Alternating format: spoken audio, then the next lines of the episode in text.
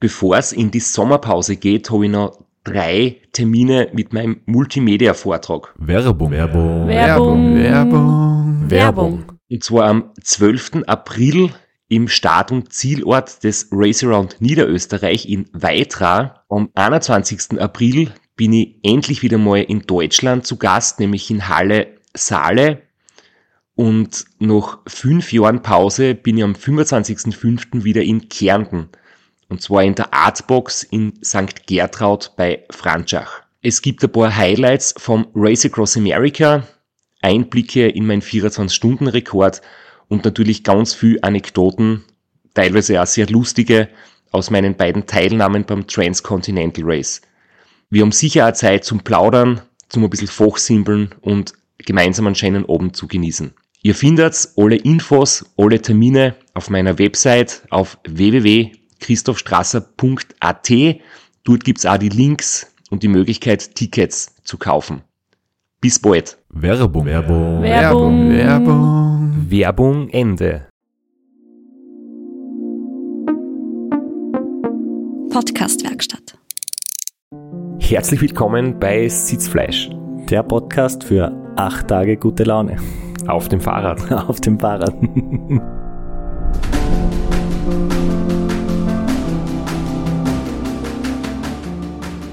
Ja, man merkt, es, es holpert und poltert ein bisschen. Wir sitzen schon lang im Studio, aber äh, wir produzieren Content und zwar für eure Ohren. Und wir haben heute ein, einen super Gast. Wir haben das Gespräch gerade geführt. Äh, die gute Laune war tatsächlich ansteckend. Äh, sie ist auf vielfachen Wunsch. Äh, also wir haben in unserer Feedbackrunde nach, nach Gästen gefragt. Sie ist oft vorgeschlagen worden. Und nach einigen Terminverschiebungen haben wir es jetzt endlich geschafft, sie zu uns in den Podcast zu holen. Und wir haben das Gespräch gerade vorher aufgenommen und es war wirklich so viel, so viel gute Laune dabei. Das hat angesteckt und damit sind wir absolut infiziert. Wir haben nämlich heute geredet mit der Hanna Gassi Idrisi. Sie war erste Frau, wir sagen jetzt einfach mal Gewinnerin, beim Unknown Race. Beim ersten Unknown Race? Genau, erste Frau beim ersten Unknown Race und beim Three Peaks war sie zweimal dabei und war dort auch einmal Zweite. Ähm, aber es wird jetzt nicht so richtig viel um die Resultate gehen und um die Ergebnisse, aber wenn wir beide natürlich ähm, das Ganze immer sehr spannend finden. Es geht vielmehr um die Geschichte, um einen Werdegang, um die Lebenseinstellung und gerade gegen Ende hin vom Gespräch habe ich für mich selber irgendwie wieder richtig viel gelernt, wenn es so ums Thema Mindset geht. Ja, wir wollen euch da auch jetzt nicht länger auf die Folter spannen äh, und werden jetzt gleich mal das Gespräch abspielen. Wir werden jetzt wieder äh, so tun, als würde meine Internetleitung nach Innsbruck aufbauen, aber sie stand natürlich schon, als wir das Gespräch begonnen haben. Und ja, legen wir gleich los. Unsere Leitung nach Innsbruck steht. Hallo Hanna, danke, dass du dir Zeit für uns genommen hast. Danke, dass du zu uns im Podcast kommst. Und ja, wir freuen uns auf ein cooles Gespräch. Und ähm, danke vor allem auch und liebe Grüße an deinen Papa, weil er hat das E-Mail ja, das ich geschrieben habe, an dich weitergeleitet. Und äh, ich habe dich nicht gefunden auf Instagram, habe ich vorher im Intro schon kurz gesagt und dann habe ich mich auf die Suche begeben, wie kann ich die Hanna kontaktieren und dann bin ich halt über Google auf die Praxis von deinem Papa gekommen, er ist, er ist Doktor und habe mir gedacht, äh, ich versuche es einfach so. ja, genau. Und dann habe ich von meinem Papa eine Mail bekommen. Was ist das? Wer ist das? Was ist das für ein Podcast? Was ist ein Podcast? Und worum es denn da bitte gehen würde. Also er ist dann, glaube ich, schon drauf gekommen, dass es ums Radfahren geht. Aber wie gesagt, Sitzfleisch ist nicht so ganz eindeutig für Menschen, die nicht unbedingt was mit Radfahren zu tun haben. Aber er hat es für seriös empfunden nach dem Googlen und hat mir erlaubt, mit euch zu sprechen. Ja, dann sagen wir auch an dieser Stelle nochmal Danke. Ist eigentlich mittlerweile dein Instagram-Account wieder aktiv? Weil du hast ihn einmal ausgeschaltet und dann irgendwie doch ja, wieder also ich ein. bin eigentlich immer aktiv auf Instagram. Ich teile eigentlich fast alles, was ich mit dem Fahrrad mache. Aber nach dem ganzen Jahr, wo dann irgendwie viel passiert ist und mein Account auch gewachsen ist, war es dann irgendwann brauchte ich mal eine Pause. Und dass mich gerade in diesen zwei Wochen auf einmal Leute kontaktieren wollen, war dann irgendwie schlechtes Timing. Aber es klappt ja trotzdem. Also, wie man sieht, ist Instagram doch nicht alles. Ich bin immer froh, wenn ich E-Mails kriege und keine Instagram-Nachrichten, weil die, die verschwinden dann, dann kommen äh, Emojis und Benachrichtigungen und wenn du da Story machst, kommen irgendwie 100 Reaktionen.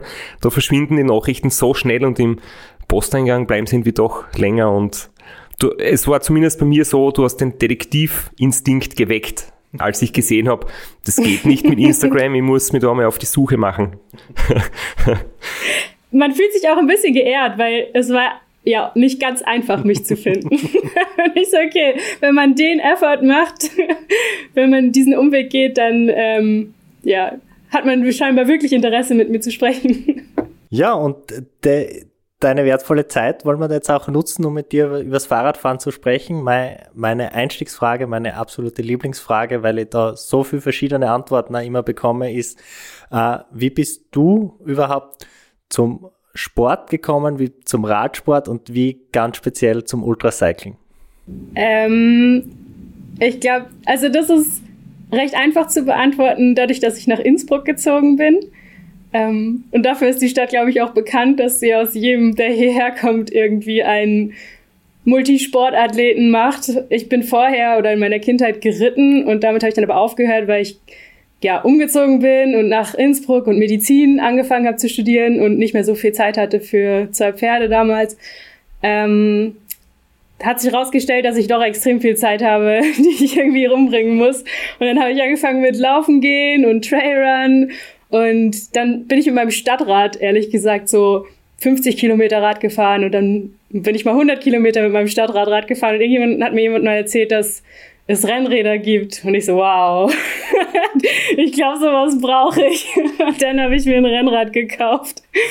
Und ja, so ging es dann los. Und Jahr für Jahr sind dann mehr Kilometer dazu gekommen. Und am Anfang habe ich auch Triathlon erst gemacht, aber mit mit meinem ersten Außenbandriss am rechten Knöchel hat sich das Laufen erledigt und dann konnte ich nur noch Rad fahren. Und ja, dann habe hab ich mal geguckt, wie weit ich immer komme und bin dann immer weitergekommen und dann waren mal 200 Kilometer drin und dann mal 300 Kilometer und dann gab es eine Bekannte in meinem Triathlon-Verein, die ich auch nur über Strava kannte. Diese Bekannte kennt jeder, das ist Jana Kesenheimer. Und sie ist dann das Three Peaks gefahren und ich war so, das ist schon cool. Und irgendwann dachte ich mir so, ja, wieso sollte ich das nicht auch machen? Und dann habe ich mich für Three Peaks angemeldet und habe das dann auch gemacht. also gleich richtig reingestartet, du hast dich nicht mit, mit kleineren Rennen aufgehalten. Und ja, zu deinem Werdegang fallen mir da zwei Dinge ein. Einerseits, Laufen ist gefährlich. Das predigen wir in dem Podcast ja schon, schon lange. Und zweitens. Ich kann dazu was zeigen. ah ja. Ich habe eine Woche lang wieder gelaufen und habe wieder die Außenwände gerissen. Brandaktuell. Ja, es hat jetzt keiner gesehen. Ah, du hast gerade deine Schiene am Bein in die Kamera gehalten. Ist das ein, ein Gips oder eine Schiene? Nee, es ist nur eine Schiene und ich darf damit tatsächlich auch viel machen, was nicht, also alles, was nicht wehtut, was ehrlich gesagt ein ganz, ganz schlechter Parameter ist, weil das ist sehr individuell, was nicht wehtut. Ja, man merkt, Medizin ist eine ganz genaue Wissenschaft. Aber äh, genau, der zweite Punkt, äh, mentale Stärke lernt man in Innsbruck dann schon, weil wenn man in Innsbruck 50 Kilometer und 100 Kilometer Radl gefahren ist, dann kennt man das Inntal in- und auswendig und mehr gibt's ja nicht in Innsbruck, sag jetzt einmal ganz gemein. man kann da nur auf und ab fahren. Das stimmt fürs Rennrad oder für die Straße. Also Wipptal gilt auch noch, was nach Italien geht, allerdings muss man da den Berg hoch. Ähm, aber ja, mit dem Rennrad hat man recht schnell die bekannteren Routen, sage ich jetzt mal, abgegrast. Es wird schnell recht Fahrt hier, das stimmt. Aber deshalb dann gleich zum Three Peaks. Also du hast gesagt, du kennst äh, Diana über Strava, hast sie dann mit ihr aber dann ausgetauscht, nachdem ihr in der gleichen Stadt wohnt und hast dir dann Tipps geholt? Ich habe sie von meinem ersten Attempt, das war letztes Jahr vom Three Peaks, habe ich sie bei meiner allerletzten Fahrt, bevor ich nach Wien gefahren bin, einmal getroffen und kennengelernt. Ähm, davor kannte ich sie halt auch nur über Strava, weil wir da in dem gleichen Triathlon-Verein im Strava-Club waren. Und es war eigentlich nur zufällig, dass sie eben in der gleichen Stadt wohnt. Ähm, genau. Wie hast du das du dir das trotzdem zugetraut, äh, sozusagen als erstes Rennen gleich so einen richtig großen Brocken? Ich meine, Three Peaks geht von äh, Wien nach Nizza beziehungsweise Barcelona. Ein, jedes Jahr wechselt der Zielort oder, oder pendelt zwischen den beiden und die Distanz ist so im Bereich 2500 bis 3000, je nach Routenwahl oder so. Ähm, ich meine, das ist ja, das ist ja enorm und wie, wie, wie positiv denkend muss man sein oder wie, wie unbekümmert muss man sein, äh, dass man sagt, hey, mein erstes Radlrennen, machen wir Three Peaks. Ja, ich glaube, äh, das unbekümmert, das ist es eher. Ich wusste gar nicht, dass es andere Rennen gibt. Ich meine, ich habe da gar nicht groß gegoogelt oder so und ich kann auch kein Dotwatcher, keine Ahnung. ich habe mir die Webseite angeschaut und war so, ja, es sieht ganz nett aus. Und das sind schon andere Gefahren, also wird schon gehen, oder? Und wenn ich am Tag nur 150 Kilometer fahre, dann ist es halt so, dann brauche ich halt meine 15 Tage. Aber aus eigener Erfahrung würde ich sagen, ich schaffe mehr als 100 Kilometer und mein Ziel waren halt 200 Kilometer am Tag zu fahren. Ähm, ich war dann ja auch deutlich schneller, aber so, ja, ist mir doch egal, was die anderen sagen oder was man so denkt, wie weit das ist. Ich fahre das in meinem Tempo und dann komme ich schon irgendwann an. Sehr cool. Also bei deiner ersten Teilnahme schon mehr so im, im Abenteuermod zu schauen, was geht, wo sind, wo sind meine Grenzen, was, was kann ich schaffen und äh, trotzdem aber schon ordentlich vorbereitet. Also du hast da schon Gedanken über die Ausrüstung gemacht und gerade beim Three Peaks muss man ja sehr viel an der Route tüfteln. Ja, und das liebe ich. Also ich liebe Vorbereitung von Abenteuern oder von ähm, Bikepacking-Trips. Ich liebe es, Routen zu planen. Das war mein größtes Hobby. Ich habe in dem Jahr, glaube ich, mehr Stunden mit der Routenplanung verbracht als mit der Doktorarbeit, die ich damals geschrieben habe. Ähm, und ja, ich bin sowieso jemand, der gerne alles bis ins letzte Detail sich durchdenkt und austüftelt. Und ich war davor auf Sizilien sechs Wochen und bin da richtig viel Rad gefahren und also ich habe mich angemeldet und war noch nie alleine Bikepacken. Das habe ich auch in dem Jahr davor halt erst geübt. bin dann mal ein Wochenende alleine gefahren, dann mal eine Woche, dann wie gesagt auf Sizilien und habe meine die Distanzen, die ich pro Tag gefahren bin, halt einfach gesteigert. Ähm, ja, und mein Setup hab, hat sich halt damit auch entwickelt. Ich habe oder ich achte immer mir oder mir ist es immer wichtig, dass es dass ich mich auf alles verlassen kann, was ich dabei habe und ich halt auch gescheite Taschen habe, gescheites Fahrrad, dass da alles funktioniert, dass es alles wasserdicht ist, dass ich weiß, wie ich es reparieren kann und dass ich auch was in den Taschen drin ist, kenne, weiß, wie es funktioniert und ja, eben, dass ich weiß, dass diese Regenjacke mich auf jeden Fall wasserdicht hält und dass es warm genug ist, wenn ich mit der Downjacke fahre, dass ich mich in einem gut bewegen kann und alles. Ich habe alles ausprobiert, außer den Schlafentzug, weil dazu war ich immer ein bisschen zu bequem. ist auch was, was man nicht wirklich trainieren kann. Äh, das kommt dann eh. Früh genug. Und es ist jetzt nicht so lustig. Also das mit wenig Schlaf auskommen ist jetzt nicht unbedingt etwas, was richtig viel Spaß macht, wenn man das öfters erlebt. Ähm, das reicht, wenn man es irgendwie down durchmachen muss, wenn es nicht anders geht oder wenn es halt sein muss oder dazugehört. Ja. Äh, wie hat sich dann sozusagen äh, die Realität im im Three Peaks, wenn du unterwegs warst, mit dem gedeckt, was du dir vorher so erträumt oder erhofft oder vielleicht auch befürchtet hast? Also mein erstes Three Peaks lief deutlich besser als erwartet bis Tag vor vier oder fünf.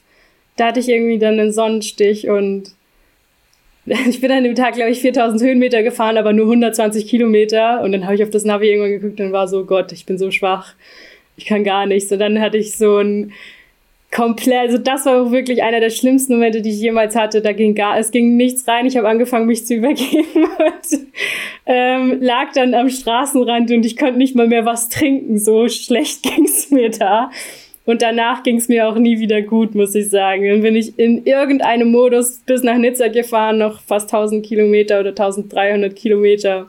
Ich hatte schon noch gute Momente, aber es war so grundsätzlich irgendwie nicht mehr so das Rennen fahren oder das Bikepacken, was ich mir so vorgestellt hatte. Und das war dann auch der Grund, glaube ich, oder der Auslöser, weshalb ich gesagt habe, ey, ich will das auf jeden Fall nochmal fahren und dann will ich es richtig machen und nicht wieder in so eine Situation oder in so eine in so einen Modus kommen, in dem ich eben 2022 war das in Nizza angekommen bin. Weil da war, also als ich durch die, äh, nicht Toskana, als ich da durch, wie heißt das? Vor Nizza gefahren bin. Ich habe Sparsupermärkte in jedem Busch halluziniert. Ich habe in der Nacht also ich weiß nicht wieso. Ich habe heulend meinen Freund damals angerufen und ich war so, ich kann nicht durch die Nacht fahren und er nur, Hanna, du bist jetzt schon sechs Tage durch die Nacht gefahren. Natürlich kannst du im Dunkeln Rad fahren, aber ich war so komplett drüber, da ging gar nichts. Wie waren dafür die ersten vier Tage? Waren das so, wie du dir das vorgestellt hast? Oder bist du zu schnell angegangen? Hast du zu wenig geschlafen? Was waren dann überhaupt die Probleme, die du, oder warum ist es zu den Problemen gekommen? Ähm, ich habe zu schlecht geschlafen. Ich habe schon grundsätzlich lang genug irgendwie rumgelegen, aber ich habe nicht geschlafen. Das war ein großes Problem. Also mit vier Stunden komme ich mega gut aus. Dieses Jahr ist jedes Rennen damit eigentlich mega gut geklappt und dann bin ich auch nicht in einem Schlafentzug, wenn ich vier Stunden schlafe. Ähm, mein Problem war, dass ich nicht geschlafen habe. Ich lag dann einfach nur wach und dann war ich so, ja, okay, dann kann ich auch weiterfahren. Aber nee, ich muss mein Bein mal die vier Stunden Pause geben das war Fehler Nummer eins auf jeden Fall. Fehler Nummer zwei war ein bisschen, dass ich mich gezwungen habe zu essen, auch wenn ich nicht wollte. Das klingt jetzt irgendwie komisch, aber für mich, wenn ich nicht, wenn ich mein Körper Nein sagt, dann muss da auch nichts rein. da fahre ich irgendwie besser, bis der Körper wieder sagt, da geht jetzt wieder was. Ähm, ja, ansonsten hätte ich gar nicht mal gesagt, dass da jetzt grobe Fehler drin waren. Vielleicht noch am ehesten, dass ich so im Kopf so gestresst war, weil ich war dann doch recht weit vorne in, dem, in der Frauenrangliste. Ich bin da ewig lang als Dritte gefahren und war so, Gott, jetzt will ich auch unbedingt Dritte werden. Und die vierte war aber nur wenige Kilometer hinter mir. Und was ein großes Problem für mich oder bei mir ist, dass ich so super, ein super Kopfmensch bin und Angst ist immer ein ganz großer Begleiter bei mir. Und wenn ich dann gestresst bin und eben Angst habe, dass ich überholt werde oder es nicht schaffe, ja, das ist nicht gut. Ja, also das ist ein ganz, ganz verrücktes Phänomen, gerade im Ultracycling, dass wenn jemand vor einem ist und wenn es nur 10 Kilometer sind oder nur 20 Minuten, dann denkt man, das, die Person ist uneinholbar weit vorne und äh, da komme ich nie hin. Aber wenn jemand 150 Kilometer hinter ihm ist, dann denkt man, oh Gott, der ist jeden Moment da und ein, ein Batschen und das Rennen ist für immer vorbei. Dann überholt er mich ja, das, ich komm. das ist wirklich so. ja, ist sicher gerade am Anfang schwierig. Ist auch ein Prozess. Äh, der Straps hat das auch lernen müssen auf die harte Tour. Ja, und, und das Lustige ist irgendwie, dass das logisch denken, hey, 10 Kilometer nach vorne sind sie wohl noch zu schaffen und, und 150, wie du jetzt im Beispiel gesagt hast, noch hinten, das ist eigentlich recht viel. Das, dieser logische Gedanke funktioniert nicht mehr, wenn man müde ist. Ne? Du denkst du nur, äh, jeden Moment wäre ich überholt. Also ich, hab, ich, muss jetzt fast sprinten, damit ich da vorne bleiben kann. Das ist ganz, ganz eigenartig. Das passiert auch immer, immer wieder. Ich gönne mir dann auch, oder ich habe mir damals dann auch keine Pause gegönnt. Also ich war so, nee, wenn ich was brauche, nur wenn ich was brauche, halte ich an. Und damit habe ich dann nicht genug getrunken, weil ich so war, nee, da muss ich schon wieder anhalten und aufhören. Und es war komplett bescheuert. Es, ich ich habe daraus gelernt, dass es mir jetzt nicht mehr passiert. Wie bist du in deinem ersten Antritt, was war deine Schlafstrategie? Äh, Bivakieren oder Hotels oder beides? Was hast du dir vorgenommen? Und mm, ich habe alles zum Schlaf draußen schlafen dabei gehabt und habe auch viel draußen geschlafen. Einmal unfreiwillig, also da auch ohne Schlafsachen, weil ich die vorher über irgendwo wir sind so eine Runde gefahren um den Mont Ventoux und im gleichen Ort dann wieder passiert und ich, ah, das sind nur 200 Kilometer und nur der Mont Ventoux. Ich lasse die Schlafsachen da, ich bin schon wieder zurück. Ich war nicht rechtzeitig zurück und ich habe in der Nacht ohne alles in so einem Kircheneingang gefriert. Ähm, da habe ich auf jeden Fall viel Kraft verloren.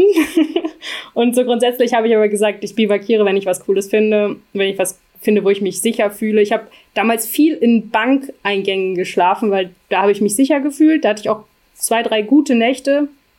Und wenn irgendwas Günstiges am Weg war, was ich mir leisten konnte zu dem Zeitpunkt, habe ich gesagt, dann nehme ich mir da mal ein Zimmer mit einer Dusche Es war, glaube ich, drei, drei, zweimal oder dreimal. Von insgesamt sieben Nächten oder acht Nächten, die ich durchgefahren bin. Und ja, geschlafen habe ich immer nur vier Stunden, fünf, nee, vier Stunden. Und einmal, nachdem ich eben diesen komplett Zusammenbruch hatte, habe ich neun Stunden durchgeschlafen und danach ging es dann erstmal wieder ganz gut. Dann war der dritte Platz aber weg, oder? Ist auch absolut verdient, die Lea, die den dritten Platz damals gemacht hat. Aber dann war der, der selbstgemachte Druck wahrscheinlich auch ein bisschen weniger und du hast es dann äh, ganz gut ins Ziel gerettet. Ja, wie gesagt, irgendwann war einfach der so die Grund, weiß ich nicht, wie man das sagen, so die Grundenergie war einfach nicht mehr da und dann bin ich dann nur noch im Delirium irgendwie heimgefahren und habe versucht, das noch so zu genießen, wie es geht. Aber wenn man dann einmal über dem Limit ist, da, man kommt da nicht mehr raus. Das ist so wie wenn man auf einer Radfahrt irgendwie einmal richtig krass im Unterzucker ist. Da kannst du so viel essen, wie du willst. Du, man kann sich da nicht mehr rausheben. Da muss man erstmal richtig Pause machen und wieder zu Kräften kommen. Werbung. Werbung. Werbung. Werbung. Werbung. Flo und ich setzen seit mittlerweile drei Jahren auf AG1 und es ist wirklich ein treuer Wegbegleiter für uns auf dem Weg zu einem gesunden Lebensstil. Mich persönlich unterstützt AG1 definitiv beim Training. Ich habe mehr Energie und Motivation für den Sport, aber auch, wenn ich fokussiert arbeiten muss, ob das jetzt der Vorbereitung für große Radlrennen ist, ob das Recherchieren für einen Podcast ist, ob das dann die Aufnahme selbst ist oder auch, wenn ich Vorträge mache und auf der Bühne stehe. Neben der Unterstützung für meinen mentalen Fokus ist es aber auch sehr gut für meinen Stoffwechsel. Stoffwechsel ist jetzt natürlich so ein Trendwort, das wird oft mit Diäten in Verbindung gebracht, aber Stoffwechsel ist halt in Wirklichkeit so viel mehr. Man kann ihn sich wie eine Fabrik im Körper vorstellen, die rund um die Uhr arbeitet und die Nahrung in Energie umwandelt. Also nicht nur für körperliche Betätigung und Sport, sondern auch für andere Körperfunktionen, vor allem auch fürs Gehirn. Das heißt, der Energiestoffwechsel ist im Prinzip die Grundlage unseres Lebens und versorgt uns mit Energie. Und die Energie kann ich immer gut brauchen. Zum Trainieren, zum Regenerieren und natürlich auch bei der Aufnahme für einen Podcast. AG1 ist viel mehr als ein Multivitaminpräparat. Es ist ein More-in-One-Supplement und es ersetzt viele andere. Im Prinzip kann man sie die anderen Multivitamin- und Mineralstoffpräparate, Bakterienkulturen, Antioxidantien oder Greens-Mischungen und Pilzkomplexe sporen, weil in AG1 sind über 70 sorgfältig ausgewählte Inhaltsstoffe drinnen. Vitamine, Mineralstoffe, Bakterienkulturen, Antioxidantien und weitere natürliche Zutaten. Die ganze Routine jeden Tag, entweder am Morgen oder gleich nach dem Training, manchmal auch in Verbindung mit einem Proteinshake oder mit einer Banane, um die Kohlenhydratspeicher wieder zu füllen oder auch mit einem Spritzer Zitrone, einfach weil es dann richtig gut schmeckt. Ein Messlöffel AG1, dazu Wasser in den Shaker, schütteln, trinken, fertig. Einmal am Tag, jeden Tag. Alle Details zu den gesundheitlichen Vorteilen der einzelnen Nährstoffe findet ihr im Link in den Show Notes auf www.drinkag1.com slash Sitzfleisch kann man auch ein monatliches Abo abschließen und kriegt dann einen kostenlosen Jahresvorrat an Vitamin D3 und K2 sowie fünf praktische Travel Packs für unterwegs im Wert von 41 Euro kostenlos dazu. Das Abo kann jederzeit gekündigt, storniert oder pausiert werden und es gibt auch eine Geld-Zurück-Garantie. Werbung. Werbung. Werbung. Werbung. Werbung Ende. Wir reden später noch ein bisschen über dein zweites Three Peaks, weil du hast das dann ja im Jahr darauf noch einmal ähm, gemacht. Und wo wir uns jetzt beide schon sehr drauf freuen, der Flo und ich, ist das Unknown Race, weil das war dann das nächste, was du gemacht hast und es ist halt irgendwie ein komplett spannendes, aber komplett anderes Konzept von einem Radlrennen und ich frage mich gerade, sollen wir versuchen, aus unserem Halbwissen ein bisschen was zu erzählen, wie das funktioniert, oder, oder übernimmst du gleich, Hanna, und sagst, was das äh, Unknown Race so speziell macht? Und vielleicht Ich übernehme gerne. Und vielleicht kannst du erzählen, wie es dazu kommt, dass äh, du hast dich gerade selbst so beschrieben, du bist der Tüftlerin und du musst alles ganz genau wissen und du magst keine Überraschungen, auch nicht in der Routenplanung, wie es dazu kommt, dass du dich genau für dieses Rennen angemeldet hast. Okay, also erstmal, das Unknown-Rennen ist ein Rennen, was jedes Jahr woanders stattfinden wird. Es hat jetzt dieses Jahr zum letztes Jahr 2022 zum ersten Mal stattgefunden in Lyon und das Konzept geht so, dass man eine Stunde vor dem Start erst erfährt, ähm, wo der erste Checkpoint ist und dann muss man da hinradeln, dann hängt da ein Zettel mit den Koordinaten zum zweiten Checkpoint und dann muss man da hinfahren und zum dritten und zum vierten und dann irgendwann geht's wieder zurück zum Startpunkt. Aber wo das Rennen startet, war es mal früh genug, oder? Auch erst eine Stunde vorher. Und du musst dann noch mit dem, weiß ich nicht, nee. mit dem Turbo also noch die Lyon Stadt reisen. Ist schon die Stadt ist schon bekannt. Also letztes Jahr war es in Lyon und dieses Jahr wird es in Wien sein. Ähm, ja, das, weshalb ich mich dafür entschieden habe, obwohl ich so eine Tüftlerin bin und gerne vorbereitet bin, lag daran, dass ich mich dem stellen wollte. Und ich weiß genau, oder ja doch, ich weiß genau, dass ich super panisch auch schnell werde, wenn ich nicht weiß, was mich erwartet. Und das war für mich auch eine Riesenhürde, dann dorthin zu fahren. Und ich habe mir stundenlang den Kopf zerbrochen, was ich einpacke und was ich mitnehme. Und ja, es ist dann im Endeffekt sehr gut gelaufen bei mir, weil ich, glaube ich, mir stundenlang den Kopf zerbrochen habe und mich vor allem auf das Schlimmste vorbereitet habe, was viele nicht gemacht haben und ich damit auf alles vorbereitet war und alles kam auch, was man sich hätte in den schlimmsten Träumen ausmalen können. Aber jetzt nochmal zur, dass man sich das vorstellen kann. Es ist Mitte April oder Anfang April sogar, also recht früh, wo das Wetter noch nicht so stabil und warm ist, sondern da kann irgendwie noch kann es richtig kalt und richtig nass sein, wenn man Pech hat. Und du hast überhaupt keine Ahnung, ob es in die Berge geht, ob es ans Meer geht, ob es flach ist, ob es hoch auf geht. Es ist irgendwie äh, nur die Distanz, oder? Das sind circa 1000, wenn das stimmt. Je nach Routenwahl. Ja, und nicht mal die Distanz hat gestimmt am Ende. Ne? 1000 Kilometer war es ausgeschrieben, es waren 1300 Kilometer am Ende.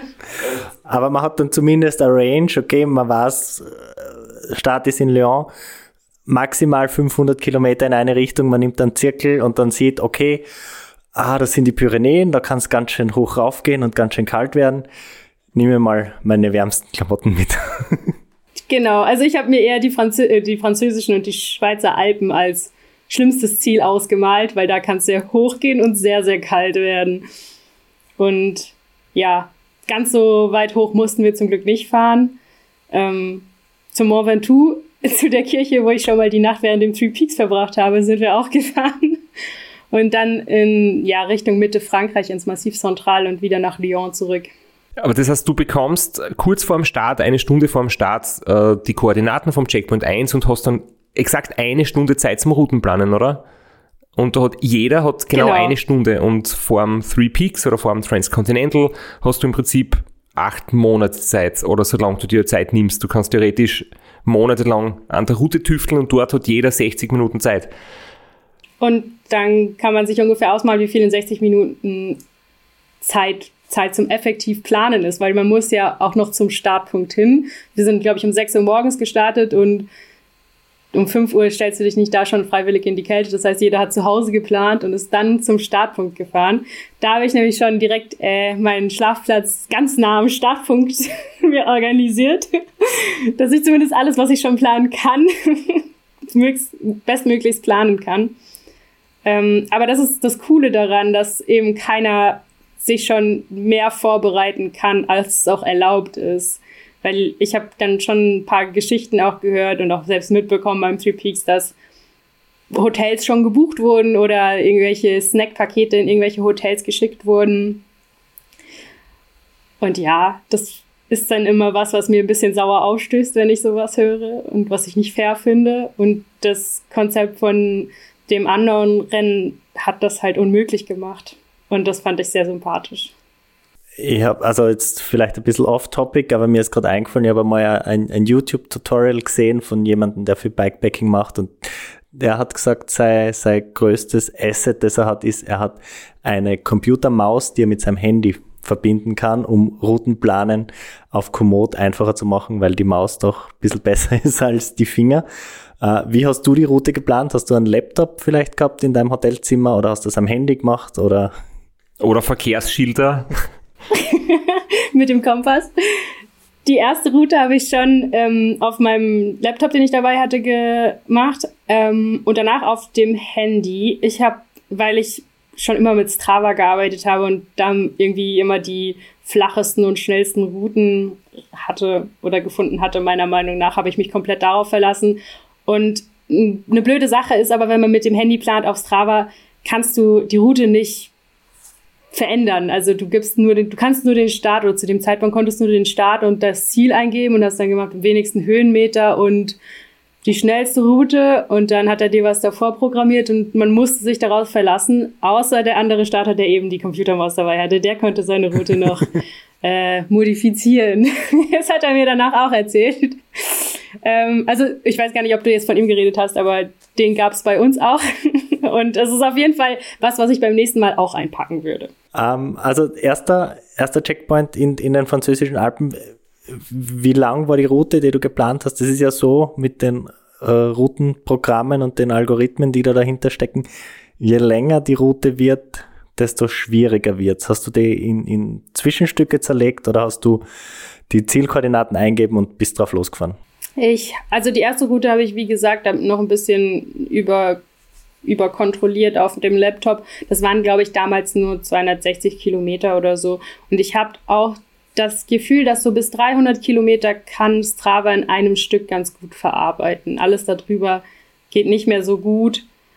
Ich glaube auch der Wahoo macht das auch nicht so gut, aber so bis 300 Kilometer hat schon immer geklappt. Und so habe ich mich auch, also so war auch meine Rechnung, weil es waren ja nur 1000 Kilometer. Das heißt, wenn wir drei Checkpoints haben, dann gehen sich immer 300 Kilometer aus ich habe halt gehofft, das geht sich so irgendwie aus. Wenn es mehr Kilometer gewesen wären, hätte ich dann irgendwie improvisieren müssen. Aber ich bin ein bisschen naiv da reingegangen. Oder darüber habe ich mir nicht den Kopf zerbrochen, sagen wir so.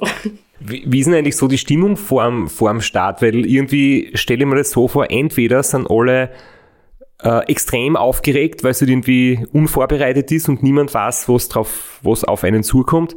Oder es sind alle komplett entspannt, weil sowieso eh schon egal ist und niemand hat mehr Informationen als der andere, also es kann auch niemand schlecht vorbereitet sein, weil alle schlecht vorbereitet sind. Ja, so war es auch. Es war super entspannt. Es, man muss auch sagen, ich, ich, die Leute, die da teilgenommen haben, die bei so erst Editionen sind, das sind ja alles immer so ein bisschen Abenteurer oder Abenteuerlustiger, habe ich das Gefühl, weil eben keiner weiß, was auf einen zukommt. Und auch die Organisatoren haben zum ersten Mal ein Rennen überhaupt organisiert. Das heißt, es war alles ein bisschen chaotisch, aber super süß und liebevoll auch und freundschaftlich. Und ich habe da auch super viele Freunde gefunden, weil das einen, glaube ich, vielleicht noch mehr verbindet als so ein normales Rennen. Keine Ahnung. Ähm, auf jeden Fall war es entspannt. Man hat ein bisschen gemunkelt, wo es so hingehen könnte, aber keiner hat einem das Gefühl gegeben, dass man schlecht vorbereitet war. Und das ist für mich als kleine Panikmaus vor so einem Rennen halt Gold wert. Ich war auch ganz alleine da. Ich hatte keine Freunde oder so, die mit mir dorthin gefahren sind. Und war sehr glücklich darüber, dass es so entspannt war und dass keiner einem so ein schlechtes Gefühl gegeben hat. Weil, vielleicht kommen wir auch noch dazu, in einem Rennen später dieses Jahr hatte ich einen ganz schlechten Tag vor dem Rennen und dann ist das Rennen auch recht schnell schlecht geendet. Aber wenn wir jetzt, wenn wir jetzt noch beim Unknown Race bleiben, hast du zumindest äh, die Gewissheit gehabt, dass es keine Gravel-Passagen enthält oder hast du dir nicht sicher sein können, dass du auf Asphalt bleibst? Also wenn ich meiner Routenplanung vertrauen kann, war ich mir schon sicher, dass es kein Gravel enthält. Es war von den Organisatoren so ausgeschrieben, es gibt kein oder alle Checkpoints sind über die Straße zu erreichen und darauf habe ich mich verlassen und das hat auch gestimmt. Du hast gesagt, du warst auf, aufs Schlimmste vorbereitet und das war gut so, weil das Schlimmste ist gekommen. Äh, was war so? Was ist auf dich zugekommen? Also es hat an Tag 1 recht schnell nach dem Start angefangen, fürchterlich zu regnen. Und ich hatte zum Glück extrem warme Überschuhe, also wirklich die allerwärmsten dabei, regendicht. Ähm, eine Regenhose und eine Regenjacke und ich habe mich auch sofort umgezogen, auch wenn am Anfang alle so super dicht aufeinander sind und man das Gefühl hat, wenn man jetzt nicht auch rast wie alle anderen, dann verliert man. Dann verliert man den Anschluss, man wird nie wieder aufholen. Ich habe trotzdem angehalten, ich habe mich warm eingepackt und bin nicht krank geworden, bin trocken geblieben, weil später sind wir eben in die Berge gefahren und da war es dann auf einmal Minusgrade und da hätte ich nicht nass oben stehen wollen. Das war zum Beispiel ein, eine gute Sache, die ich, oder eine Sache, die ich gut gemacht habe. Dann auch, dass ich extrem viele warme Sachen zum auf dem Rad anziehen dabei hatte.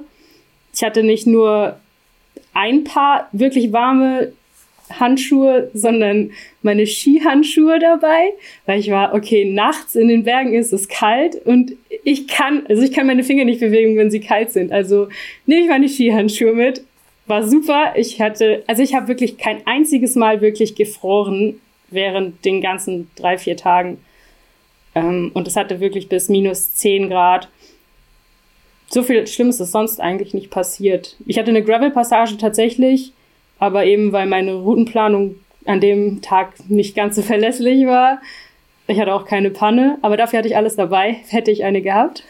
Es ist, es ist ein bisschen schade, dass wir jetzt aufnehmen, äh, nachdem der Flo vom Across Andes nach Hause gekommen ist, weil du hätte er sich ein Beispiel nehmen können an dir, nämlich früh genug stehen bleiben, früh genug Regengewand anziehen und nicht in der Euphorie sich denken, ah, das ist nicht so schlimm, da halte ich durch, weil es ist der Checkpoint schon nah. Äh, Gewusst habe ich es ja und vorgenommen hätte ich es mir auch, aber ich habe mich leider mitreißen lassen. Das, das war mein Problem. Ich glaube, die Erfahrung muss man immer einmal selbst machen. Aber die eine Erfahrung, die, die kanntest du schon vom äh, Three Peaks, äh, der Straps kennt es auch, vom Transcontinental. In Frankreich ist es außerhalb der größeren Ortschaften gar nicht mal so einfach, sich zu versorgen und zu, zu verpflegen. Wie war das dann bei dem Rennen, wo du ja vorher nicht einmal genau gewusst hast, wo du durchkommst? Wie, wie ist da, da damit gegangen? Ich habe mir genug Platz in meinen Taschen für Essen gelassen. Das Problem war nämlich nicht nur, dass wir in Frankreich waren, sondern dass es auch über die Osterfeiertage war. Das heißt, dass grundsätzlich irgendwas auf hatte an den Tagen, war schon großes Glück. Ähm, und ich habe tatsächlich immer genug Platz und Zeug dabei gehabt, dass ich nur einmal am Tag wirklich einkaufen musste. Und ich habe dann auch beim Einkaufen darauf geachtet, dass ich keine voluminösen Sachen mitnehme, ich habe extrem viel einfach nur Tafel Schokoladen mitgenommen und Snickers.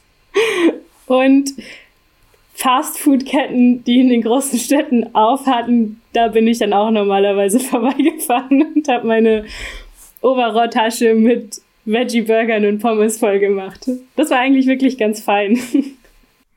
Ja, das, das, bei dieser Kette speziell ist es ja ganz cool, dass die Dinge ewig halten. Ja. Vielleicht ein Zeichen von hoher Qualität, aber man kriegt sie nicht kaputt. Verderben tut nichts, ne? Muss ich keine Sorgen machen, dass die schimmeln. Werbung. Werbung. Werbung. Werbung. Werbung. Flo, bist du auch schon so aufgeregt, wenn du an den April denkst? Jedenfalls, äh, wenn du das gleiche meinst wie ich, dann bin ich schon sehr voller freudiger Erwartung.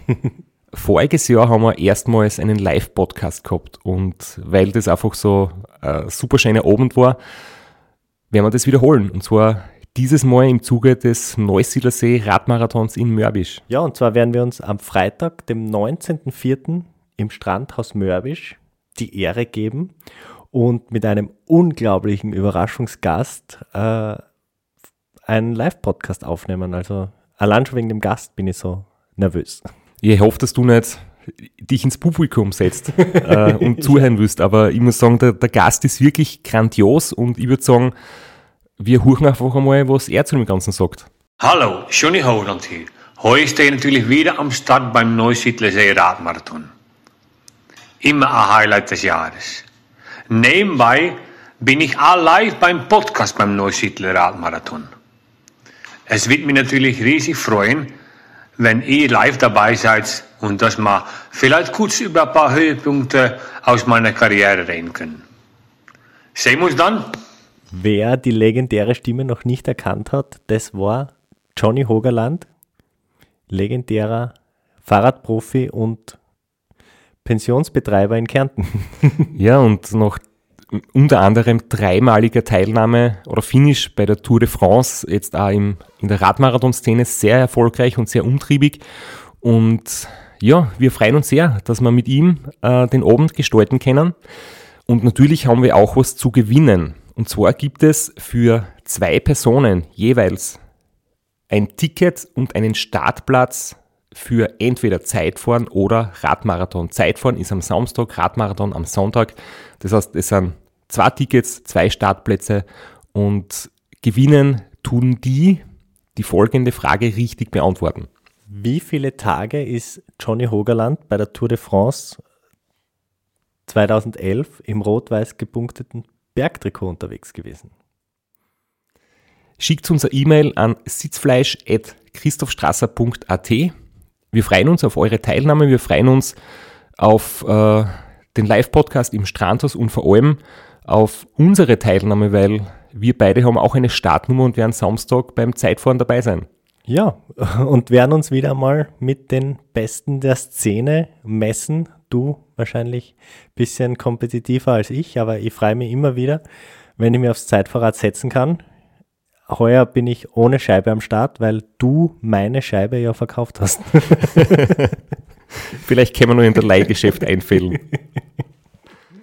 Werbung. Werbung. Werbung. Werbung. Werbung Ende.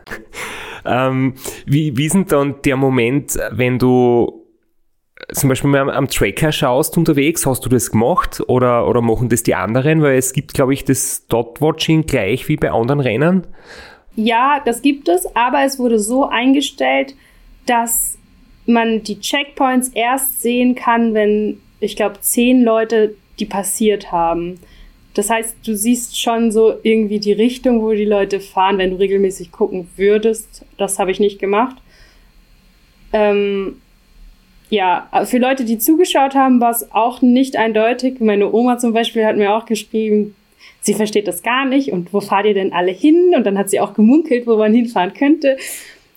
Aber man hat das nicht auf der Karte eindeutig gesehen, sonst hätte man ja schummeln können. Und ich glaube, 10 oder 20 Leute mussten den Checkpoint passiert haben, damit er ähm, online sichtbar geworden ist. Ja, weil auf das wollte ich nämlich gerade raus, dass die sozusagen die Spitze des Rennens fährt ins komplett Ungewisse und die, was ein bisschen langsamer unterwegs sind, die sehen ja dann eigentlich schon, wohin das es geht. Aber gut, wenn man, wenn man jetzt sagt, hey, man möchte gewinnen oder man möchte ganz vorn sein, dann hat man eben nicht diesen Vorteil, dass man schon etwas erkennt. Ja, ich glaube, also ich, es waren halt auch nur 60 Leute, die mitgefahren sind. Das heißt, ein Drittel der ganzen Mannschaft muss schon vorbeigekommen sein. Und das ist normalerweise auch so, ich glaube, so ein Drittel der Leute, die an sowas teilnehmen, machen das kompetitiv und der Rest macht das eher als Adventure. Aber ich möchte jetzt nochmal deine Oma bitte in Schutz nehmen. Ich meine, wir kennen uns nicht und, und deine Oma kennt mich nicht, aber es ist dort watchen sowieso immer schon ganz schwierig, vor allem wenn man keine fixe Route hat. Und da bewegen sich einfach die Punkte irgendwie kreuz und quer durch die Pampa und ein paar fahren nach Norden, ein paar nach Süden und irgendwie beim Transcontinental siehst du zumindest, wo der Checkpoint ist und du kannst du so ausdenken, okay, der hat vielleicht eine Idee dahinter, der macht vielleicht gerade einen Fehler und, und der hat irgendeinen Plan. Aber wenn du nicht einmal einen Checkpoint siehst und keine Route, du siehst ja wirklich nur irgendwelche Leute kreuz und quer durch die Gegend fliegen. Es stellt mir extrem lustig vor. Ich muss das nächste Mal wirklich dabei mich einmal reinhängen und zuschauen. Es ist bestimmt mega lustig, aber ich finde es auch extrem beunruhigend, wenn man selbst einer dieser Punkte ist und dann feststellt, ich fahre ein bisschen anders als die anderen. Das ist mir schon öfter passiert, dass wenn ich dann mal geguckt habe, ich gesehen habe, oh Gott, ich fahre eine ganz, ganz andere Route. Natürlich schon in die Richtung, aber irgendwie anders als alle anderen. Und dann ist in meinem Kopf so, ich habe einen ganz großen Fehler gemacht, ich habe irgendwas ganz Großes übersehen.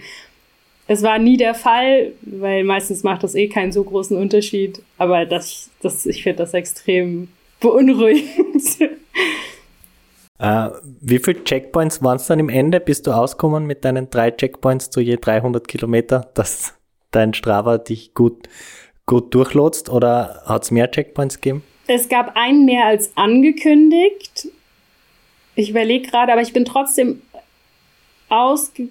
Nee, es war einer mehr als angekündigt. Aber dadurch, dass es einen Finisher-Parcours gab, ging sich das immer aus mit meinen 300, 350 Kilometer Abschnitten.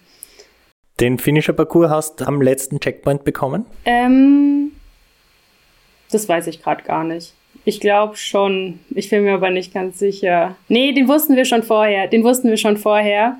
Weil ich wusste schon die ganze Zeit, dass es da eine extrem steile Rampe geben wird. Und eigentlich das ganze Rennen hatte ich vor nicht so viel Respekt als vor diesen letzten 60 Kilometer nach Lyon, wo es irgendwie eine Rampe ging. Die war dunkelrot, lila, schwarz in meinem Navi drin und ich wusste, dass da werde ich wahrscheinlich hochschieben oder mir meine Knie kaputt machen. Und was ist es dann geworden? Schieben oder Knie oder doch, hat es doch funktioniert? Beides. Okay, beides. Beides. Ja, aber ich habe gehört, Radlschieben ist jetzt wieder modern geworden. Das ist total in seit, seit letztem Jahr irgendwie. Das ist so ein kleiner Trend. ja, Radschieben und Radtragen. Das gehört auch zu meinen Lieblingshobbys mittlerweile. Radtragen ist, glaube ich, das perfekte Stichwort fürs nächste Rennen, das du in Angriff genommen hast, äh, das Seven Serpents. Äh, ich kann aus eigener Erfahrung sagen, da wird, da wird viel getragen. Äh, wie, wie ist dir da gegangen? Das war dein erster Ausflug auf, auf Gravel? Genau, das war mein erstes Rennen auf Gravel. Reifen und auf Schotter und auf Offroad und ich habe auch generell erst genau vor einem Jahr angefangen mit Graveln. Ich bin davon nur auf der Straße gefahren und erschwerend kamen zwei Dinge hinzu. Das erste war, dass ich bei meiner ersten Testfahrt mit dem Gravelbike, was ich dafür hatte, ähm, gestürzt bin, ganz banal mit 25 km/h auf einem Feldweg, Asphalt, also eigentlich was ich kenne, und ich habe mir die Nase gebrochen da. Das waren, ich glaube, drei Tage vorher. Es tat nicht so weh. Deswegen dachte ich mir, ist nicht so schlimm und bin trotzdem nach Ljubljana gefahren. Und die zweite Bedingung, die es etwas erschwert hatte, war das Wetter. Es war durchgehend Regen und Gewitter angesagt. Es hatte schon, ich glaube, mehrere Tage oder Wochen fast schon gewittert dort. Und als wir ankamen, war schon alles komplett überflutet und es sah auch nicht aus, als ob es die nächsten Tage irgendwann aufhören sollte zu regnen. Da habe ich nochmal den Fehler gemacht, dass ich zwar mit einer guten Regenjacke gefahren bin, aber die hatte keine Kapuze. Ja, so wurde ich dann schon irgendwann ein bisschen nass. Jetzt, jetzt muss ich mal kurz dazwischenfunken. Habt ihr euch beim Seven Serpents äh, getroffen oder kennengelernt? Nein, weil ich hatte das Glück, ich bin zwei Wochen vorher nur das Quickbite gefahren und das lange bin ich äh, im Jahr davor gefahren. Und ich habe natürlich als, als, als Fan dieses Rennens, also ich, ich habe das wirklich großartig gefunden bei meinen beiden Teilnahmen, das verfolgt und es, es war wirklich unglaublich unwirtlich, die Bedingungen. Graz ist jetzt auch nicht so weit weg von Ljubljana. Wir haben selber einiges abgekriegt von dem Gewitter und von dem Hochwasser. Uh, und es hat ja ganz geringe Finisher-Quote gegeben. Also es war wirklich, wirklich brutales Rennen. Eiskalt, uh, durchgehender Regen. Uh, war schon, war schon brutal. Ich weiß nicht, welcher Typ Fun das jetzt ist. Ich glaube Typ 2. Währenddessen war es überhaupt nicht lustig. Ich habe wirklich geflucht. Man hat auch, also keiner hat auf wahrscheinlich auf das Leaderboard geschaut oder so. Es hat keinen interessiert, in welcher Range des Rennens du gerade bist. Jeder hat einfach nur versucht, da irgendwie lebend durchzukommen. Ich war noch nie so nass wie damals und vor allem auch nie so dreckig. Ich finde, auf der Straße durch den Regen zu fahren, ja, das ist schon ätzend. Aber durch den Matsch zu fahren ist ja so räudig. Teilweise musste ich mein Fahrrad tragen, weil Schieben ging nicht, weil es war so mit Schlamm verstopft, dass es einfach nicht möglich war, da durchzukommen. Da musst du da mit deinen, ich habe halt auch noch weiße Fahrradschuhe, ne? Musste ich da mit meinen weißen Schüchen durch den Matsch hüpfen. Mit einem Fahrrad, was sowieso irgendwie schon super schwer ist wo dann noch drei Kilo Matsch drauf sind. Ich habe es dann leider auch nicht gefinisht, weil ich mir in dem Finisher-Parcours vom Unknown-Rennen eine Entzündung im Knie damals geholt habe. Da habe ich dann schon sechs oder sieben Wochen, die dazwischen Zeit waren, saß ich nicht auf dem Fahrrad und erst eine Woche vor dem ähm, Seven Serpents bin ich dann wieder Rad gefahren, habe mir dabei eben die Nase gebrochen und stand dann dort. Und bin dann beim Seven Serpents irgendwann nochmal gestürzt im Dunkeln, wieder auf das Knie. Und ich war dann so frustriert von vier Tagen Hölle und ein Knie, was wieder wehgetan hat. Und ich war mir nicht sicher, ob ich jetzt die Entzündung wieder entfache, wenn ich damit weiterfahre, dass ich dann gesagt habe, ich lass es lieber sein. Ich komme nochmal, wenn das Wetter wieder besser ist. Ja, gerade in einer unserer letzten Episoden haben wir mit Ulrich über das Thema Aufgeben äh, gesprochen und wann es sinnvoller ist, äh, wenn es gesundheitlich einfach nicht mehr funktioniert, ähm, auszusteigen. Und glaubst du, kannst du das, nachdem du jetzt Medizin studiert hast, also mittlerweile äh, bist du fertig, oder? Und, und beginnst dann quasi bald mit deinem Berufsleben. Ähm, ist das, glaubst du, für dich ein Vorteil, dass du gewisse Sachen körperlicher Natur besser einschätzen kannst?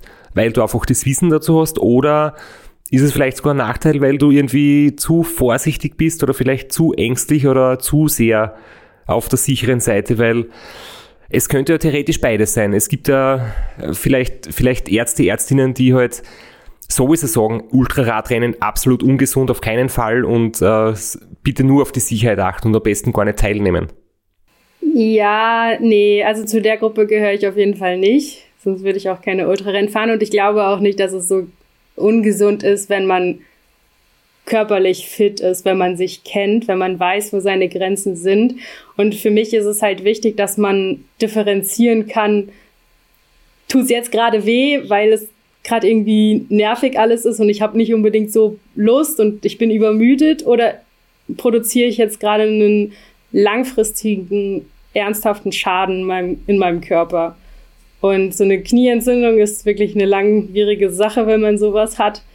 Ähm, wenn ich jetzt, weiß ich nicht, wenn jetzt irgendwas weh tut und ich weiß, es liegt jetzt daran und es geht auch wahrscheinlich wieder weg, wenn ich nicht mehr ganz in dieser Schwimmposition auf meinen Aufliegern sitze, ähm, dann beiß ich da durch und mach weiter. Ich glaube aber nicht, dass das damit zu tun hat, dass ich Medizin studiert habe, sondern dass es grundsätzlich ein Thema davon ist, wie sehr man sich mit seinem Körper beschäftigt hat und wie sehr man die verschiedenen Schmerzqualitäten, sage ich jetzt mal, kennt und wie sehr man sich selbst kennt.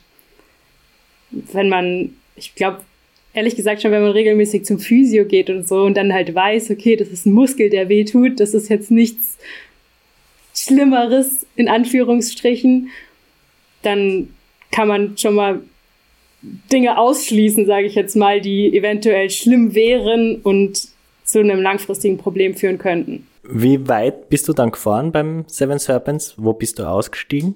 Ähm, ich glaube, bei Kilometer 550 war das. Ich bin also das meiste schon gefahren. Über die beiden Inseln bin ich noch gefahren und dann war ich schon wieder zurück auf dem Festland, wo ich dann die Entscheidung getroffen habe, weil ich habe dann geschaut, wie viele Kilometer sind noch, also es noch sind bis zum Ziel und es waren nun, nur noch 200, nee 300 glaube ich, aber noch 6000 Höhenmeter und ich so, ja, sind es jetzt noch 2000 Höhenmeter, dann würde ich es vielleicht noch riskieren, aber 6000 mit dem Knie und mit dem, was ich in den nächsten Wochen noch vorhatte, war mir dann zu heikel.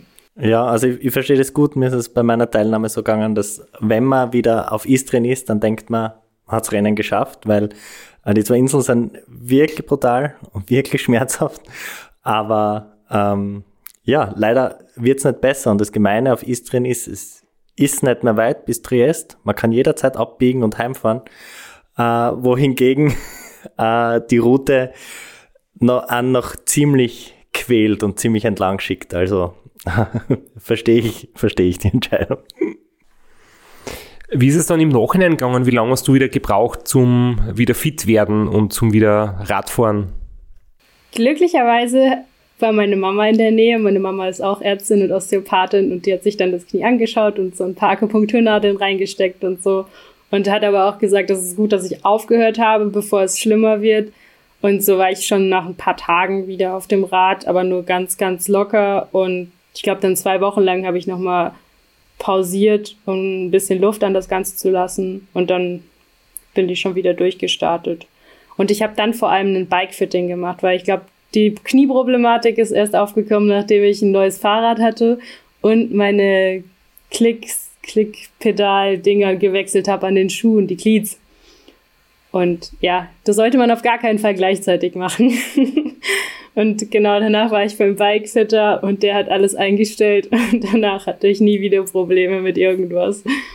Es ist ganz lustig, was du erzählst. Du sagst von dir selbst, dein erstes Rennen bist du komplett unbekümmert angegangen warst aber sechs Wochen auf Trainingslager in Sardinien, hast alles ausprobiert. Äh, und dann mit der Erfahrung kommt vielleicht ein bisschen äh, der Hochmut. Äh, und dann du hast kurz vorm Rennen neues Rad, neue Glieds, neue Schuhe.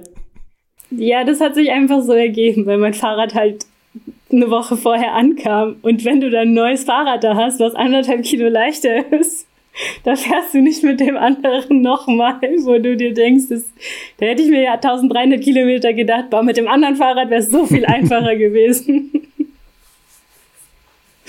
nee, manche Sachen muss man einfach machen. Also ich versuche schon immer bestmöglichst vorbereitet zu sein, aber bestmöglichst heißt nicht, dass man alles gemacht hat. allein, der, allein der Gedanke an das leichte Fahrrad ist ja schon beflügelnd und äh, wäre lähmend, wenn du sagst, hey, eigentlich ist mir Radl 1,5 Kilo zu schwer.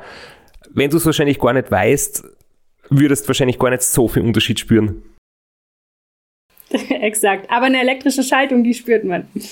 Definitiv, ja. Die spürt man definitiv. Das ist, äh, ja, das ist ein super Upgrade. Unglaublich. Also ich, ich wollte es lang nicht wahrhaben, aber muss man leider sagen.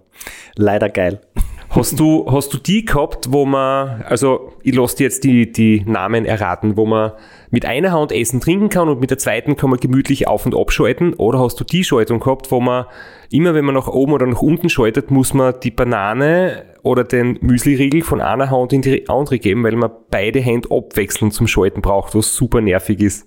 Nee, ich brauche nur eine Hand. Ich kann durchgehend essen. Also Shimano. Exakt. Ah, herrlich.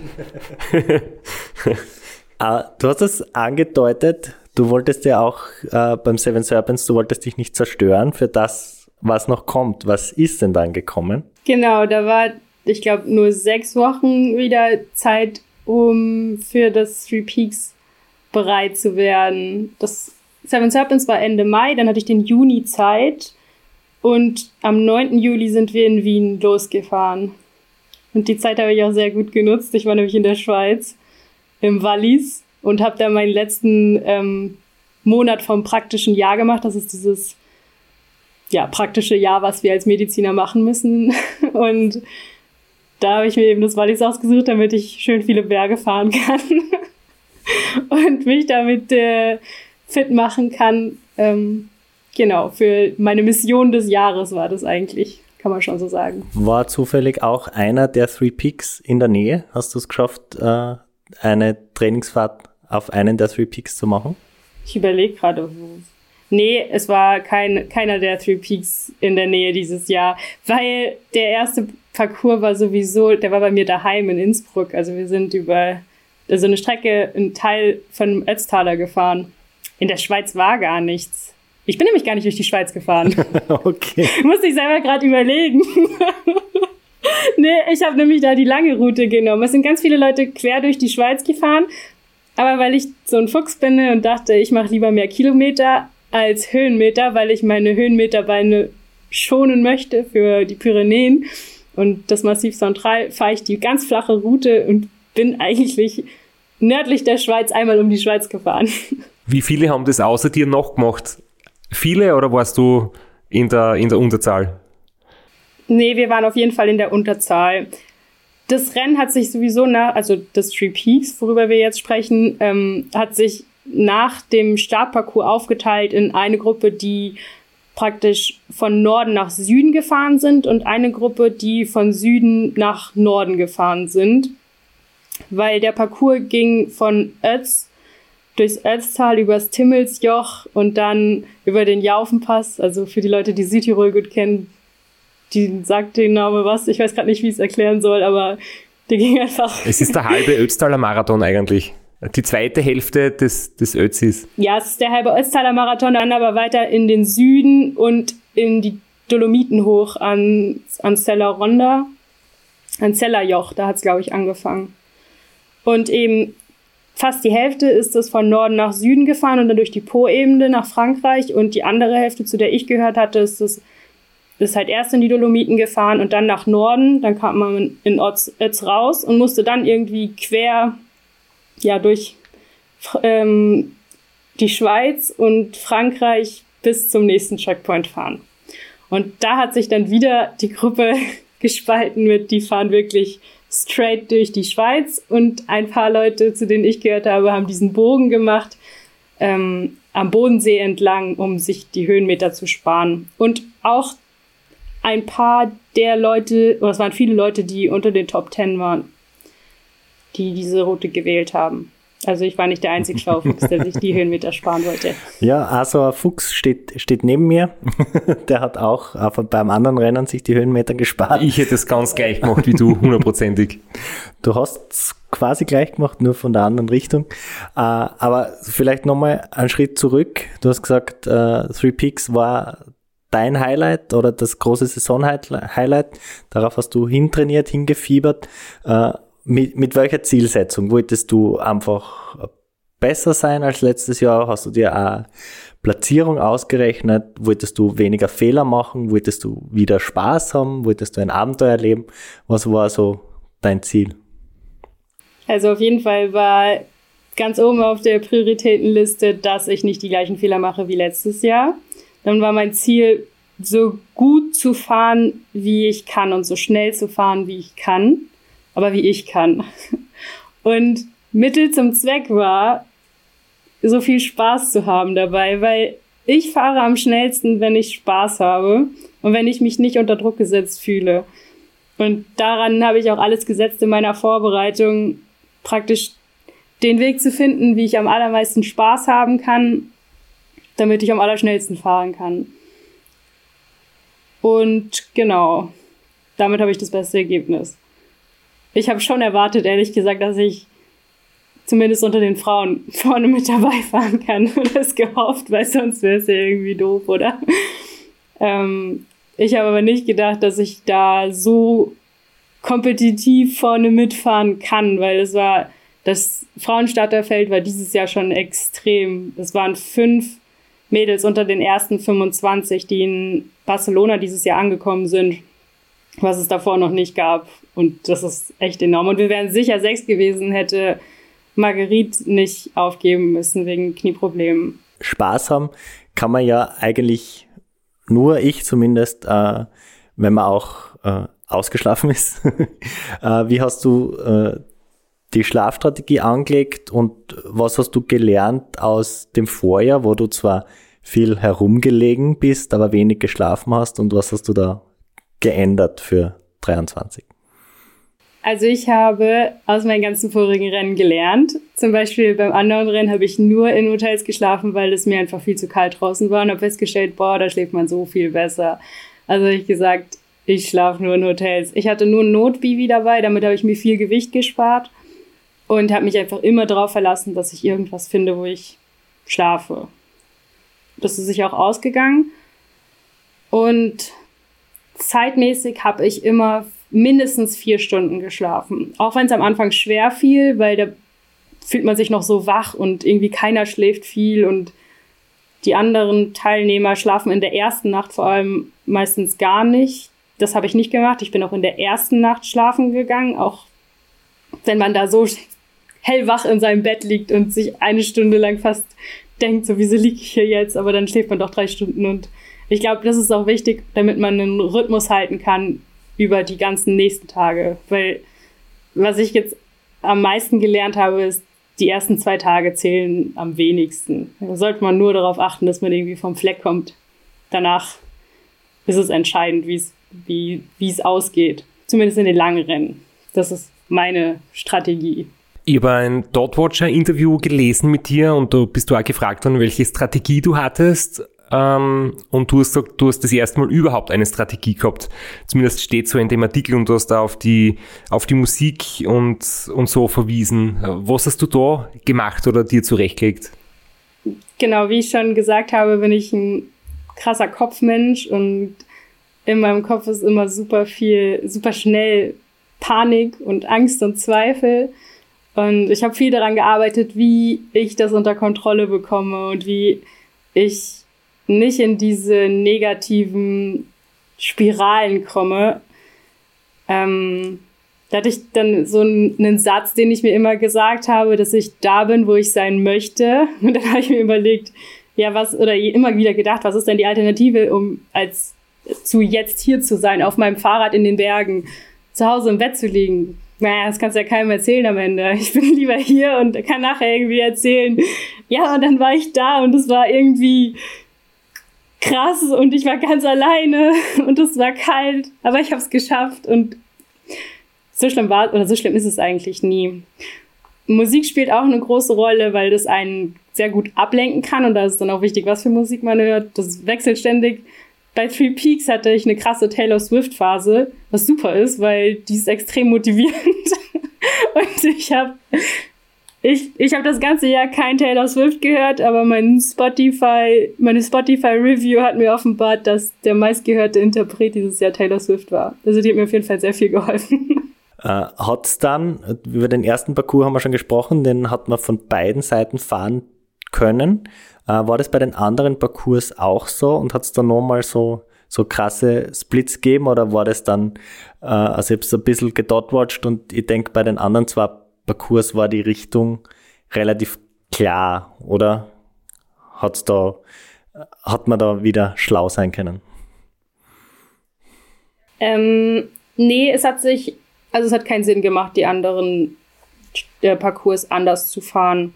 Und ich fand das auch gut so, weil das Feld war so krass aufgeteilt und man hatte bis eben zum zweiten Parcours in der Mitte von Frankreich keine Ahnung, in welchem, wie das Ranking ist. Ähm, dass man danach halt mal zwei, drei Tage sich ein bisschen erholen konnte von der gar keinen Ahnung zu, okay, ich stehe hier und hier und so schnell fahren die anderen im Vergleich zu mir. Also danach wurde es dann ein bisschen eindeutiger. Was hat für dich, äh, was war so der, der coolste Moment, wo du dir gedacht hast, wow, das ist wirklich, deswegen mache ich das, deswegen äh, liebe ich das? Äh, Hat es da vielleicht ein oder zwei Momente gegeben, wo du dir gedacht hast, ich bin genau richtig und nicht lieber zu Hause im Bett? Während dem Free Peaks dieses Jahr, ich glaube, es waren die ein oder zwei Momente gab es nicht. Ich hatte wirklich acht Tage lang mega die Gaudi auf dem Rad. Ich hatte von Tag eins gute Laune. Ich hatte an Tag vier im Gewitter über der Schweiz immer noch gute Laune. Ich war die ganze Zeit extrem self-confident und keine Ahnung. Ich habe mir einfach eine richtig gute Zeit gemacht. So den einen Moment gab es nicht, das ist auch ein bisschen schade, weil ich glaube, das werde ich nie wieder so erleben. Einfach acht Tage, wo man komplett hype durch Europa fährt und sich denkt, Alter, das ist so geil, Alter, und es macht so Spaß und es hat alles perfekt geklappt. Keine einzige Panne, nie ist mir der Akku ausgegangen. Ich war jedes Mal also ich habe nicht gedotwatcht, das ist vielleicht auch wichtig zu sagen. Ich wusste nicht genau, wie viel anders ich als die anderen fahre. Ich wusste auch nicht so genau, in welcher Reihenfolge wir jetzt gerade sind bei den Mädels, weil ich dann ja doch ein bisschen aufs Gas gedrückt habe. Und als ich dann irgendwann rausgefunden habe, dass ich Dritte war, war ich schon so, ja gut, das passt. Dann war ich irgendwann nur noch Zweite und war so, okay, krass. Und ja, Vielleicht hätte ich auch noch Erste werden können. Aber wer weiß es schon.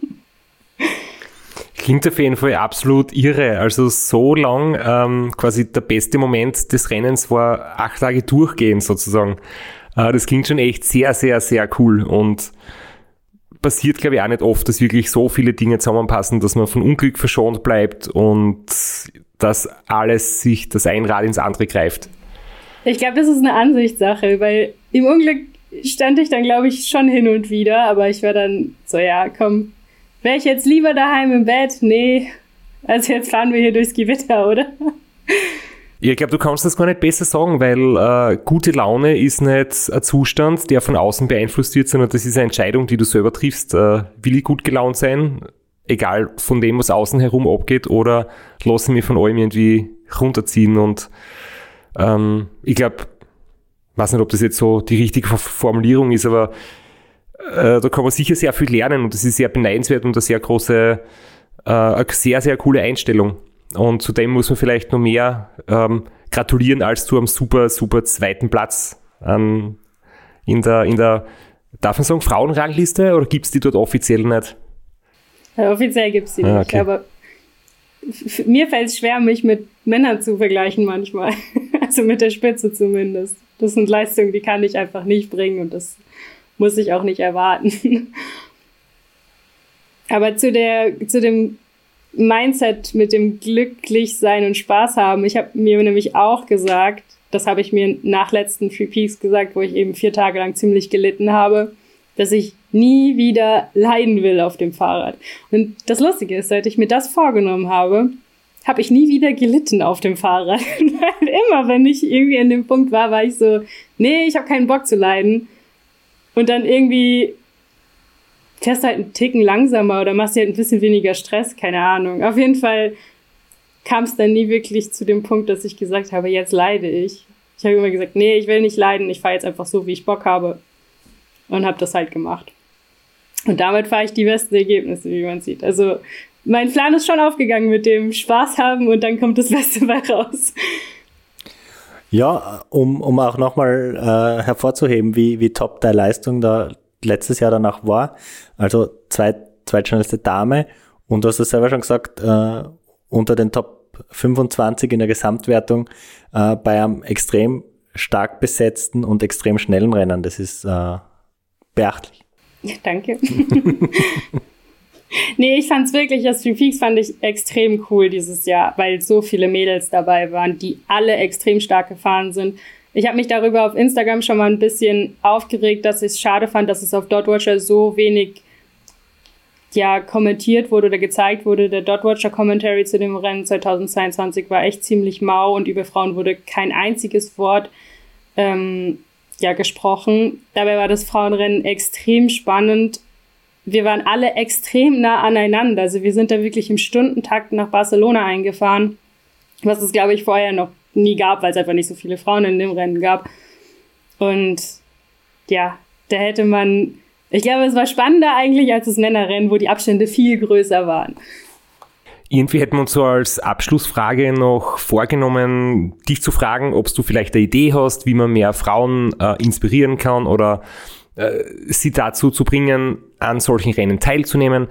Wobei möchte natürlich gern dir die Frage stellen, ob du da noch was sagen möchtest, aber ich denke mir gerade, wenn man dir jetzt einfach zuhört, wir haben jetzt eine Stunde miteinander geplaudert und du hast so ansteckend gute Laune, ähm, dass, glaube ich, das anzuhören einfach extrem motivierend ist. Das freut mich, wenn das andere Leute motiviert. Also ich kann nur sagen, dass ich war nie was besonders stark, also nie eine besonders starke Frau oder ein besonders starkes Mädel. Ich war nie besonders schnell irgendwo oder hatte irgendwelche herausragenden Eigenschaften, weder körperlich noch mental. Ich habe mir einfach so, also ich habe mir einfach irgendwann gesagt, ja, hey, was wird von einer, von wird von einem Menschen, der so ein Rennen fährt, abverlangt, was eine Frau nicht kann. Also was männerspezifisches wird da abverlangt und habe eigentlich nichts gefunden. Also was spricht dagegen, das nicht auch als Frau zu machen? Wenn jetzt da ein Glas, Gurkenglas aufgemacht werden müsste, wäre das natürlich wieder ein anderes Problem. Aber das ist nicht der Fall. Das ist ja in 2600 Kilometern nicht passiert, dass ich dein Gurkenglas aufmachen musste. Ja, nicht, nicht einmal, wenn man, äh, man kriegt ja so, so Gelüste teilweise beim Ultrafahren, da kriegt man dann irgendwie und ähm, ein Bekannter von uns beiden, der trinkt als Katerfrühstück äh, Gurkenwasser. Vielleicht, wenn man auf sowas Lust hat während dem Radrennen. ja, aber es, ist, es gibt auch Tricks, sowas als Frau aufzumachen. es ist, ist wahrscheinlich auch kein frauenspezifisches Problem, sondern nur eines meiner schwachen Hände, die einfach so sind. Ist dir eigentlich bewusst, dass du in guter Gesellschaft bist, äh, so mit dem, mit dem Lebensentwurf ähm, Medizinstudium und dann in der Zeit quasi Studium fertig, aber beruflich steigt man erst ein, in der Zeit schnell äh, wahnsinnig gute Radlrennen zu fahren und dann mit Arbeiten beginnen, so zum Beispiel Fiona Kolbinger, DCR-Siegerin hat es in der Zeit gemacht, die Marei Moldenhauer, mit der wir auch schon einen Podcast gemacht haben, die beim TCR so gut unterwegs war macht das Gleiche und dir steht jetzt auch der Berufseinstieg bevor. Also ja, dass das bis jetzt cool war und sich gut ausgegangen ist, vor allem zeitlich. Das war mir schon bewusst, sage ich mal, aber ich ehrlich gesagt habe ich jetzt nicht so ein ich habe schon ganz schön Angst davor, jetzt anzufangen zu arbeiten, weil ich dann eben nicht mehr diese Stunden habe, draußen zu verbringen. Ich bin auch wirklich gespannt, wie das nächste Jahr wird. Ich habe mir diesmal nicht so große Projekte ausgesucht für 2024, weil ich erstmal die Balance finden möchte zwischen Arbeiten, Privatleben und Sport und mich da nicht übernehmen möchte. Aber es stimmt mich natürlich positiv, wenn da schon Vorbilder sind, die beides auf die Kette kriegen. Ich bin mir noch nicht so sicher, wie gut das klappt. Aber ich werde mein Bestes geben. Aber du hast da zumindest ein paar Projekte vorgenommen. Äh, muss ja nicht immer das ganz Große sein. Äh, wir bedanken uns wirklich sehr herzlich, dass du dir die Zeit genommen hast und auch so geduldig mit uns warst. Wir haben den Termin, glaube ich, dreimal verschieben müssen. Aber äh, wir freuen uns sehr. Danke dafür. Und ja, vielleicht sehen wir uns bei dem ein oder anderen Rennen dann auch einmal in Person. Ja, da würde ich mich natürlich freuen. Danke, dass ihr mich eingeladen habt. Vielen Dank nochmal und alles Gute für die nächsten Wochen und an alle, die uns zuhören. Ähm, am besten Medizin studieren und das ist ein ziemlicher Garant für, für viel Spaß und gute Leistungen am Radl. Auf jeden Fall, also ich kann das Medizinstudium in Innsbruck nur empfehlen. ich glaube, so gut wird mein Leben nicht mehr, wie es die letzten sechs Jahre war.